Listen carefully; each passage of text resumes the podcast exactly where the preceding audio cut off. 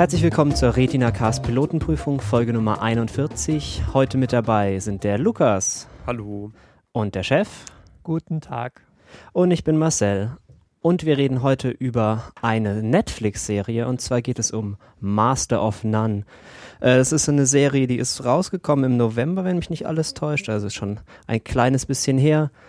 Und im Prinzip ist es so eine, die man dem Genre der Comedy unterordnen könnte. Würde ich sagen, spielt in New York. Es geht um Menschen Anfang 30, die so versuchen, mit ihrem Leben klarzukommen. Und wenn ihr schon mal über Serien äh, gesprochen habt, ähm, die diesem Genre zugehörig sind, dann wird euch auch auffallen, dass es nichts Schwierigeres gibt, als über Serien zu sprechen, äh, die sich irgendwie mit Humor befassen. Weil äh, es gibt dieses Sprichwort, so über Humor lässt sich nicht streiten und das ist tatsächlich so. Man findet es halt in der Regel irgendwann witzig oder halt nicht. Und es macht die Diskussion darüber immer etwas schwierig, finde ich.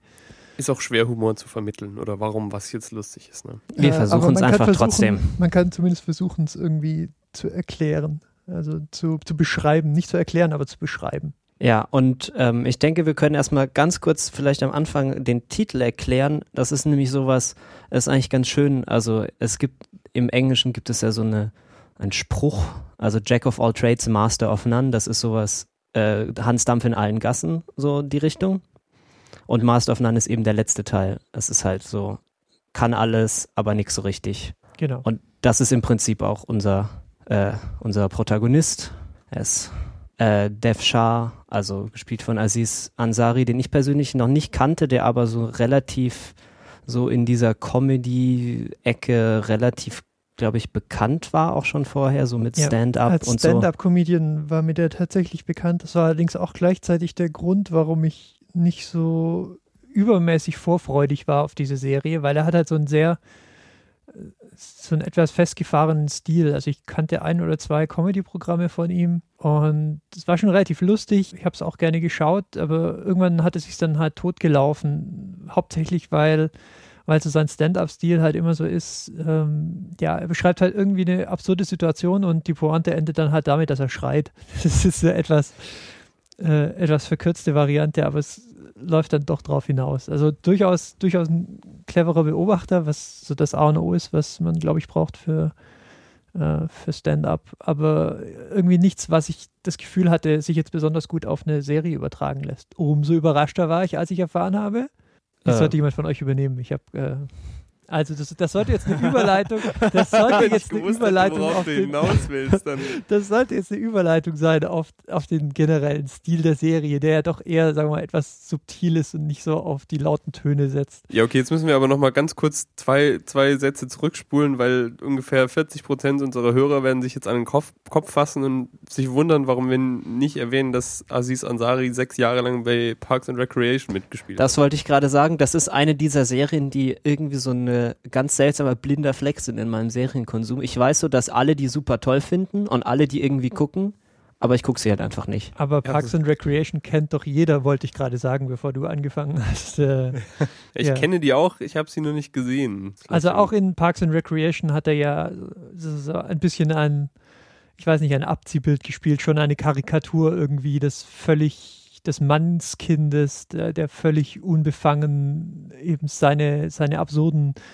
Sachen durchgezogen hat. Also unter all den Figuren in dieser Serie war er, glaube ich, so mit, mit einer der unglaubwürdigsten, wenn man sie jetzt so nimmt als ein, als ein, ja, als, als, äh, als, einen echten, als einen echten Menschen oder einen echten Charakter oder eine echte Figur, wie, wie auch immer man es nennen will.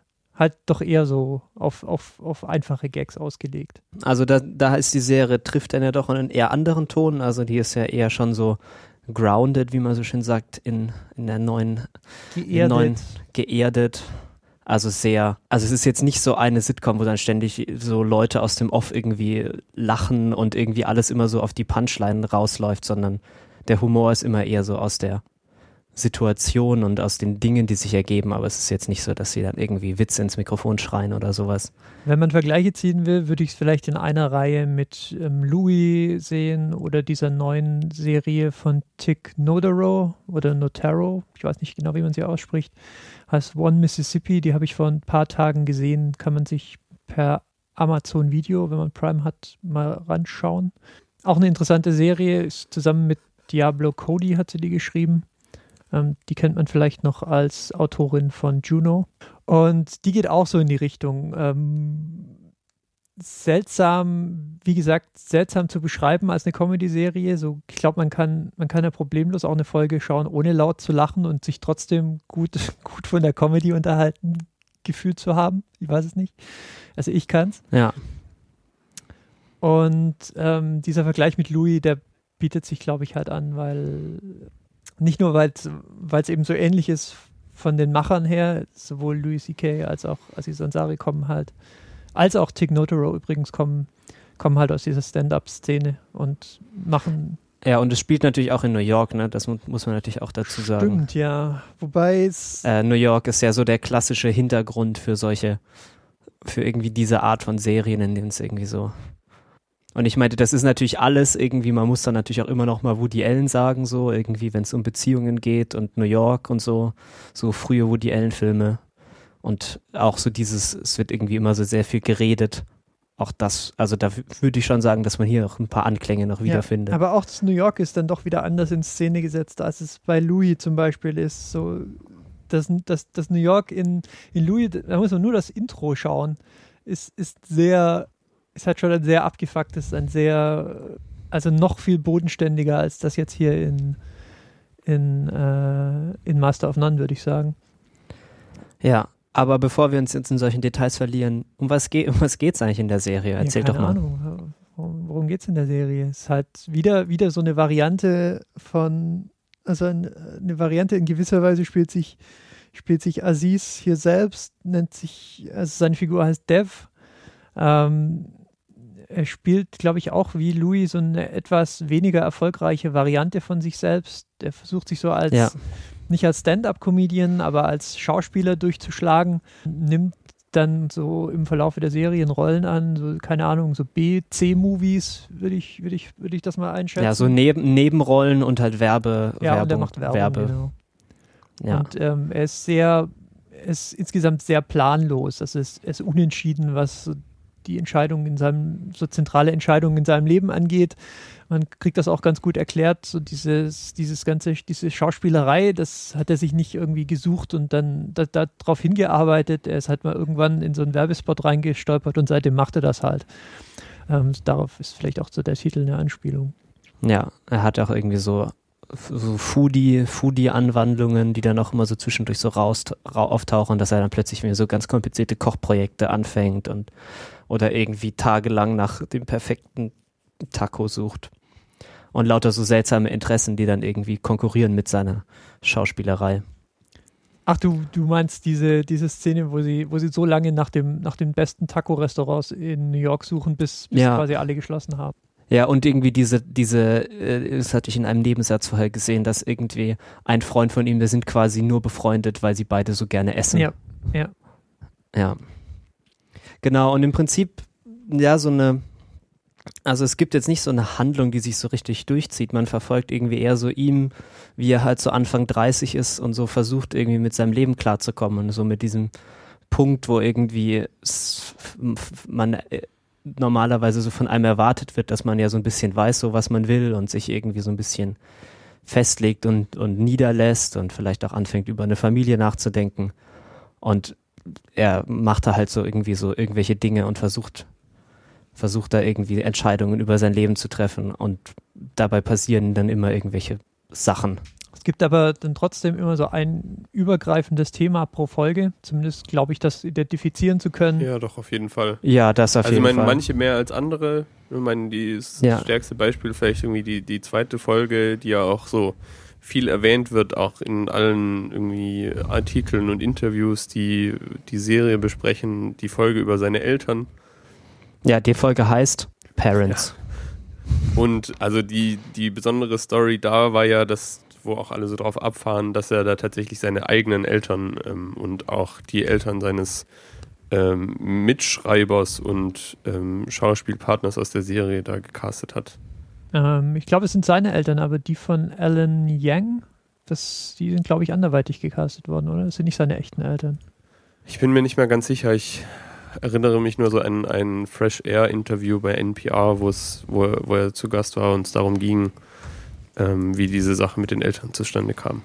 Ja, also es gibt Leute, die sagen, ähm, Aziz Papa stiehlt ihm quasi die Show.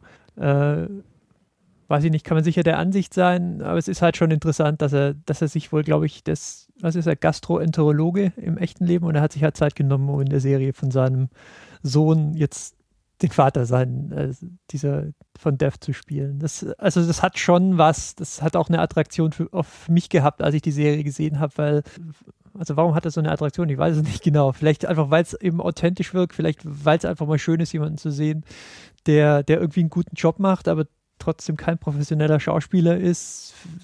Vielleicht ist es derselbe Grund, den Aziz auch hatte beim Casting, dass es halt, dass man halt eigentlich keine, keine äh, indischstämmigen Menschen sieht, die nicht, die keine, die nicht irgendwie versuchen, eine, eine Persiflage ihrer selbst zu sein. Keine Ahnung. Aber es ist auf jeden Fall eine schöne Folge. Wobei ich kurioser fand, seine Mutter sehr hölzern fand als, als Schauspielerin. Sie hat auch nicht viel Zeit, also sie hat auch nicht Ja, ich meine, sie hat nicht so viel Screentime wie jetzt sein Vater im Vergleich, aber jedes Mal, wenn sie irgendwie Sätze sagt, dann habe ich das Gefühl, sie, sie liest jetzt halt von einem Teleprompter ab, was man ihr aufgeschrieben hat oder so. Es mhm. war dann wiederum ein bisschen seltsam. Ja, also es ist halt nicht jeder Schauspieler. Ja, so ist es halt. Ja, also man muss vielleicht noch dazu sagen, so diese Themen, in denen es dann in diese Folgen geht, sind natürlich auch äh, teilweise eben davon beeinflusst, dass Aziz Ansari, wie man eventuell schon am Namen hört, äh, nicht weiß ist, sondern eben Kind äh, von Emigranten ist und sondern braun, genau. Ähm, und, und es gibt eben einige Folgen, auch unter anderem diese Elternfolge, wo es eben darum geht, wie es halt so ist, wenn man halt äh, nicht weiß ist in Amerika.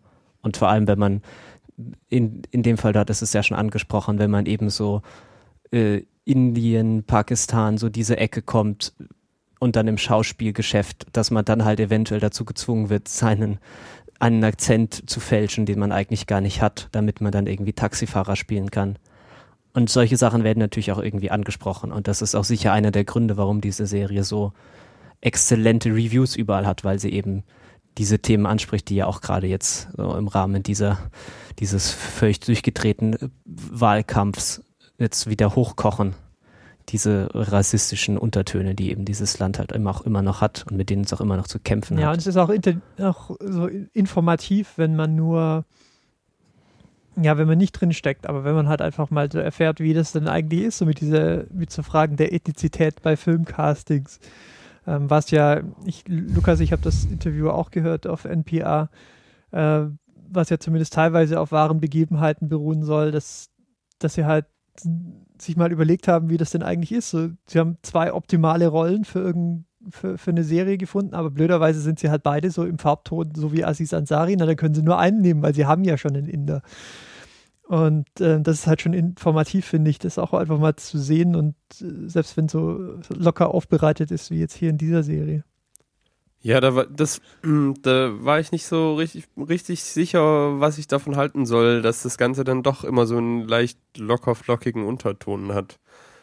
Ja, es tut halt nicht weh, ne? Ja. Es, beißt, es beißt halt irgendwie nicht. Es ist halt so eher, es ist halt eine Unterhaltungsserie, die halt irgendwie sich mit schwierigen Themen so ein bisschen, so sie so ein bisschen anspricht, aber halt jetzt nicht irgendwie so super äh, durchgezogene irgendwie Kommentare darüber hat, sondern es ist eher so ein, so man sieht mal so, wie es halt so ist, aber es tut jetzt nicht besonders weh und man ist auch hinterher nicht irgendwie völlig aufgebracht. Ja, und man, wir haben ja vorhin, also nachdem wir jetzt diesen Vergleich mit Louis schon aufgemacht haben, dann kann man den ja nochmal missbrauchen.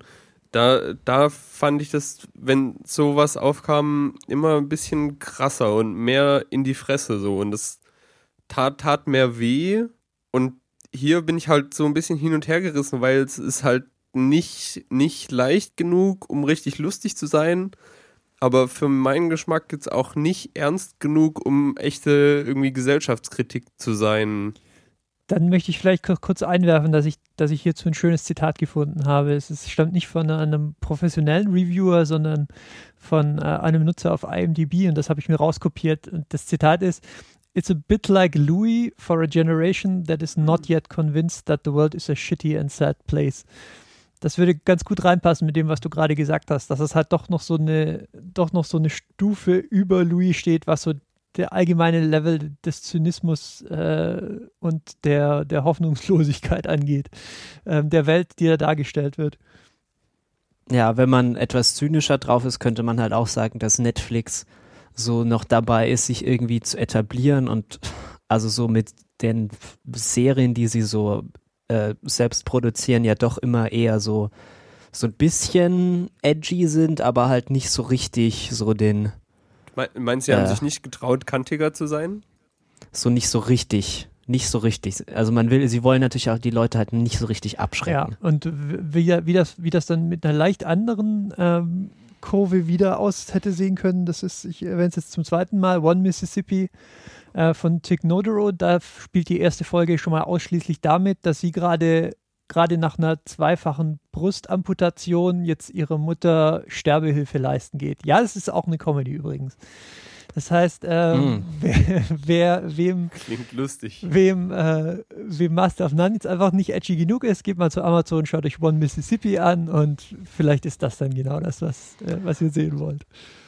Ja, ich finde das ganz schön. Das ist eigentlich so eine, eine Parallele zu eben Orange is the New Black. Ich glaube, da hatten wir auch in der Folge drüber geredet, dass es eben so es ist halt nicht so richtig so dreckig, wie es halt sein müsste. Also so ein richtiges Gefängnis ist halt nicht so, ist halt nicht so schön, wie es irgendwie bei Orange is the New Black Ach, ist. Ne? doch mal. Da, da ja, ich ja, kann da euch da. Dinge über dich. ja, ja. doch mal aus deinem Frauengefängnis Erfahrungen. Ich bin gerade in einem Frauengefängnis. Was? Äh, uff. Wie kommen wir aus diesem Loch jetzt wieder raus? ja, da bin ich jetzt auch gespannt. Ja, wir haben vorhin noch über das Soundboard gesprochen. Da wär, das wäre der Moment für die Crickets gewesen auch. Ah, sprechen wir doch noch ein bisschen über den Cast, oder? Ähm. Wer, wer, hüpft denn da sonst noch in dieser Serie rum? Es ist ja nicht nur Aziz Ansari, auch wenn er irgendwie schon so ein bisschen, ich meinte, er schreibt das teilweise, er ist irgendwie der Star, er ist der Produzent. Es ist schon seine Serie, aber die wenigsten Serien sind wirklich nur mit einer einzigen Figur und das ist keine davon.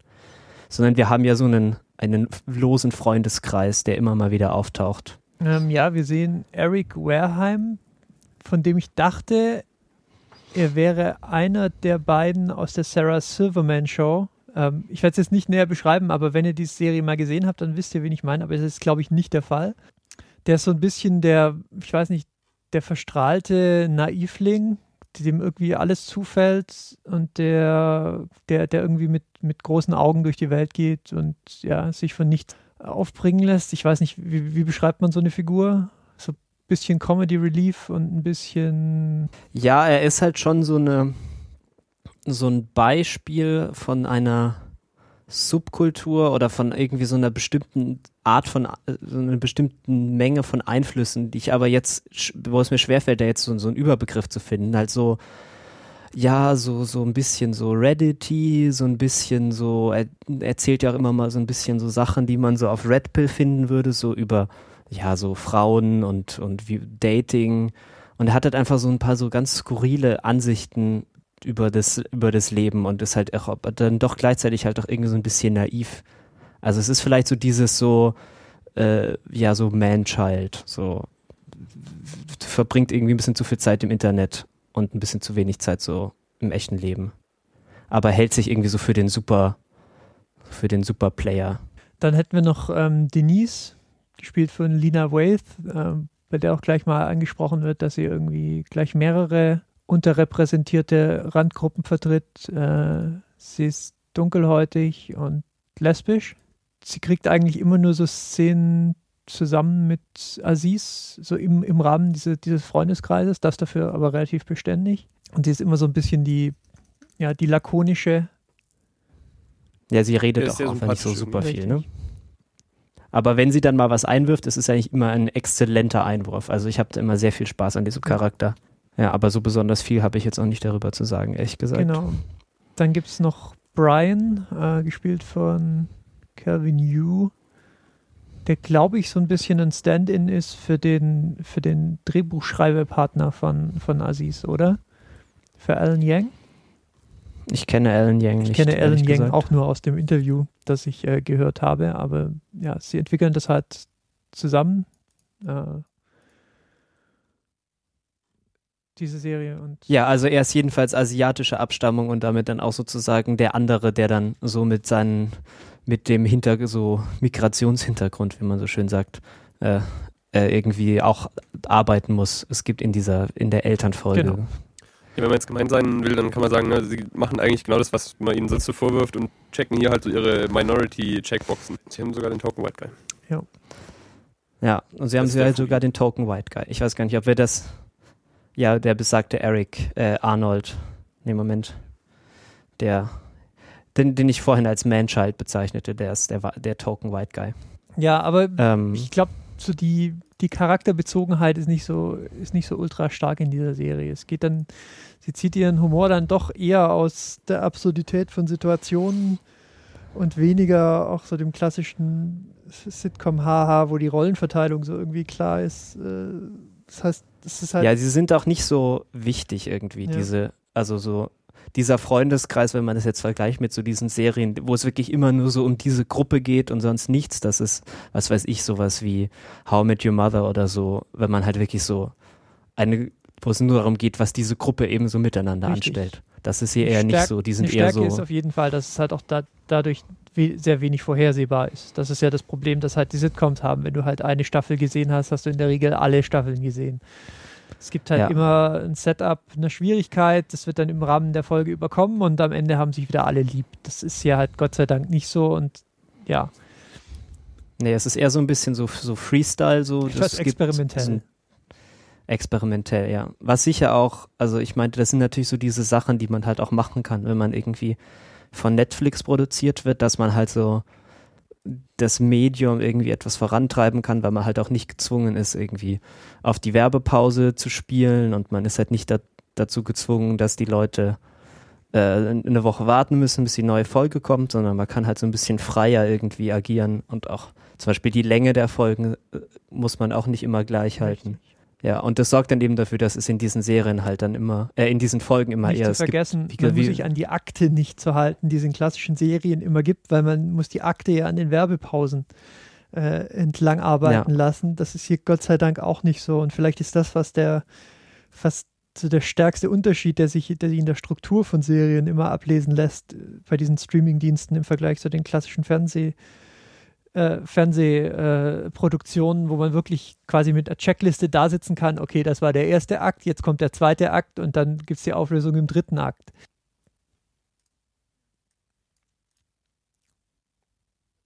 Genau. Wie finden wir es denn jetzt so? Ähm, Master of None ist eine exzellente Serie. Okay, vielen Dank dafür. Dann können wir jetzt hier Schluss Würdest du sagen, so 10 von 10 oder 5 von ja, 7 fünf oder? Von sieben ist, ist, ist, denke ich, noch unterbewertet. Nein, es ist eine hervorragende Serie. Ähm, wir haben schon gesagt, tut niemandem weh, aber es muss auch nicht jede Serie immer, immer, immer ganz doll wehtun. Ich gestehe, Es muss ich dann ja nicht genau, alles ich gestehe, Ich deprimieren. habe irgendwann mal, obwohl, obwohl ich ein riesiger Louis C.K.-Fan bin, auch in der, der letzten Staffel einfach aufgehört, Louis zu schauen, weil ich es nicht mehr ertragen konnte.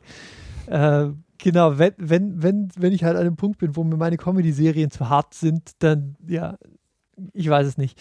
Jedenfalls Master of None, sehr schöne Serie, habe sehr genossen, freue mich auf die zweite Staffel, war viel besser, viel mehr, als ich erwartet hatte. Ich kann die eigentlich praktisch, praktisch jedem empfehlen. Das ist Ja. auch vielleicht was, was, ja, was man hervorheben könnte. So gibt, glaube ich, sehr wenige Menschen, die überhaupt keinen Zugang zu der Serie finden. Ja, also man sollte vielleicht dazu sagen, dass man sich so ein bisschen durch die erste Folge, die muss man ein bisschen aussitzen. Wirklich, ich fand die, also ich bei fand mir auch hat die erste hervorragend. also ich musste einfach mich so ein bisschen an den Tonfall der Serie irgendwie gewöhnen, so an dieses, so, das, das hat nicht so diese klassische Struktur, es hat nicht so die, so die Witze, die man irgendwie so vielleicht erwarten würde. Und das dauert einfach so ein bisschen, also bei mir hat so ein, zwei Folgen gedauert, so warm zu werden mit dem Ganzen, so wie dies, wie die Serie funktioniert. Also das Problem bei der ersten Serie, das Problem bei der ersten Folge für mich war, dass sie auf den ersten Blick genau das zu bestätigen schien, wovor ich Angst hatte und worauf ich halt überhaupt keinen Bock hatte, dass sie so eine cringy, unangenehme Serie ist, wie sie zum Beispiel jetzt irgendwie Girls stellenweise ist, mit so, wo, wo sie tatsächlich halt einfach nur versuchen, Awkwardness zu erzeugen und irgendwie dieses unangenehme Gefühl, wenn sich irgendjemand daneben benimmt und Leute sich komisch verhalten. Und genauso ging es ja los mit dieser irgendwie, was ich, er hat gerade Sex mit irgendeinem Date und dann läuft alles schief. Sie müssen sich irgendwie um alternative ähm, Verhütungsmethoden kümmern und ich denke so, ah, das ist jetzt genau die Art Humor, die ich irgendwie nicht so toll finde. Und wenn man dann aber irgendwie die Hälfte der ersten Folge überstanden hat und dann vielleicht auch in die zweite und dritte reinkommt, ähm, dann merkt man, dass es tatsächlich doch anders ist und der Humor eigentlich auf einem höheren Niveau stattfindet. Und das war für mich so die, die positivste Überraschung, was mich am meisten in der Serie gefreut hat, dass sie halt tatsächlich nicht diesen, diesen Weg geht, ähm, diese Art Humor zu befriedigen, die ja irgendwie besonders vielleicht bei Anfang 20ern und vielleicht sogar irgendwie Teenagern oder so besonders beliebt ist, sondern halt tatsächlich sich mehr, mehr Richtung ja, junger Erwachsenenhumor zu, zu orientieren. Schau, ich hatte nämlich genau die gegenteilige Angst, dass sie quasi eher so versucht, in die Richtung zu gehen, die ähm, vergleichbare Serien wie Dr. Ken ähm, haben. Oder noch ein weiteres Beispiel wäre vielleicht Fresh off the Boat oder mit Einschränkungen noch Blackish. Das sind alles, alles Comedy-Serien, die sich so in diesem Ethnien Subgenre, das ich jetzt so ausgebildet habe, verorten lassen. So, der Witz ist halt, Dr. Ken ist halt, spielt sich halt Ken Jong, wie heißt der doch gleich? Wo, wo er ja, ich, eine ähm, Variante von sich, von sich selbst spielt. Community. Ähm, so. Genau, er ist eben ein Arzt und aber auch noch so ein irgendwie so ein quirky. Ken Jong heißt Ken, er. Ken Jong, vielen Dank. Er ist eben ein Familienvater und aber auch und halt nebenher noch Arzt oder halt Fresh off the Boat. Ja, der, Witz, der ganze Witz der Serie ist quasi, sie sind halt irgendwie Einwanderer und anstatt ein koreanisches Restaurant machen sie jetzt ein Steakhouse auf. So, das ist halt der, der Witz quasi. Also es geht natürlich schon noch um mehr, aber das ist so die, die Ausgangsbedingung. Und das war eher so meine Sorge, dass sie sich so völlig, dass sich Master of None so völlig billig, belanglos an den Zuschauer ranmacht. Und das ist zum Glück nicht passiert. Also ist interessant. Unsere Erwartungshaltungen waren so, glaube ich, am genau am, entgegen, am entgegengesetzten Spektrum angesiedelt. Und ähm, das ist dann noch ein weiteres Argument dafür, dass die Serie, glaube ich, ganz gut geschafft hat, sich so in, dem, in der Mitte zu verorten. Ja, ich glaube, das hängt halt tatsächlich stark davon ab, woher man, woher und wie man Aziz Ansari vorher so kennt. Ich habe tatsächlich halt auch nur so ein paar Stand-up-Ausschnitte von ihm gesehen gehabt und kannte jetzt auch, also Parks Recreation kenne ich überhaupt nicht. Ähm, und ich, ja, wie gesagt, also was ich halt von ihm aus seinen Stand-ups kannte, fand ich jetzt so, war nicht so mein Humor mhm. und deswegen war ich halt echt sehr skeptisch vorher. Ja, aber für mich eine positive Kann man auf jeden Fall mal anschauen. Ich würde auch empfehlen, das zu tun. Wer kein Netflix-Abo hat, ich glaube 7,90 Euro ja, also einen Monat oder so, kann man schon mal investieren. Inzwischen, inzwischen ja auch global verfügbar, nicht wahr? Kann man echt mal investieren für die Serie. Lustigerweise jetzt Netflix auch in Indien, glaube ich. Pakistan. Gut, ähm, dann vielleicht noch ein paar Schlussworte. Wie immer, wir freuen uns über Kommentare auf retinacast.de. Das ist unsere Webseite. Wenn ihr die nicht kennt. Habt ihr nicht äh, gelebt? Habt ihr, habt ihr nicht gelebt. Die Kommentare dort sind wirklich immer brillant. Ja, die bestehen in letzter Zeit zu 50 Prozent aus Fragen, ob es uns noch gibt. Ähm, diese Folge ist lebender Beweis. Die Antwort ist schon, aber wir haben halt auch schon. andere Sachen zu tun manchmal. Ja. Weil für den hauptberuflichen, für die, ja, für die Podcast-Karriere müssen wir noch ein bisschen dran arbeiten, bis wir das Vollzeit machen können. Aber wir geben uns Mühe. Und man muss ja auch immer erst noch mal Fernsehen gucken, bevor man über Fernsehen reden kann. Das ist richtig. Und ähm, was halt auch wirklich ein Punkt ist, es gibt mittlerweile ein quasi unüberschaubares, qualitativ hochwertiges Feld der so in Anführungszeichen Fernsehunterhaltung. Man kann Streamingdienste da mit, mitzählen. So als wir das angefangen haben vor, keine Ahnung, fünf Jahren oder so. Ich erinnere mich, wie, wie positiv ich einer Serie wie The Big Bang Theory entgegengefiebert habe. Äh, wenn, man, wenn man alleine mal so die oh. so einberechnet, was was sich qualitativ und mengenmäßig getan hat in diesem Bereich. Ähm, es ist wirklich schier unüberschaubar geworden und es ist einerseits großartig, ähm, ja. aber ja, es kostet eben Zeit und Aufwand, sich dann ein bisschen durchzukämpfen. Ja, und das Problem mit, dieser, mit diesem Mengenangebot ist natürlich auch, dass sich dann die Dinge, die wir alle gemeinsam gesehen haben, sehr stark unterscheiden oder die immer, immer weniger werden, weil halt Geschmäcker sind unterschiedlich und. Richtig. Und ihr habt halt nicht alle so einen guten wie ich. Das, das wolltest du jetzt sagen. Ja. Ja, ja, ja. richtig, gut. Das meinte ich eigentlich. Ja, gut. gut, dann haben wir das jetzt ja aus, ausdiskutiert. Aber wir versuchen es natürlich. Und sagen bis zum nächsten Mal. Tschüss. Ciao.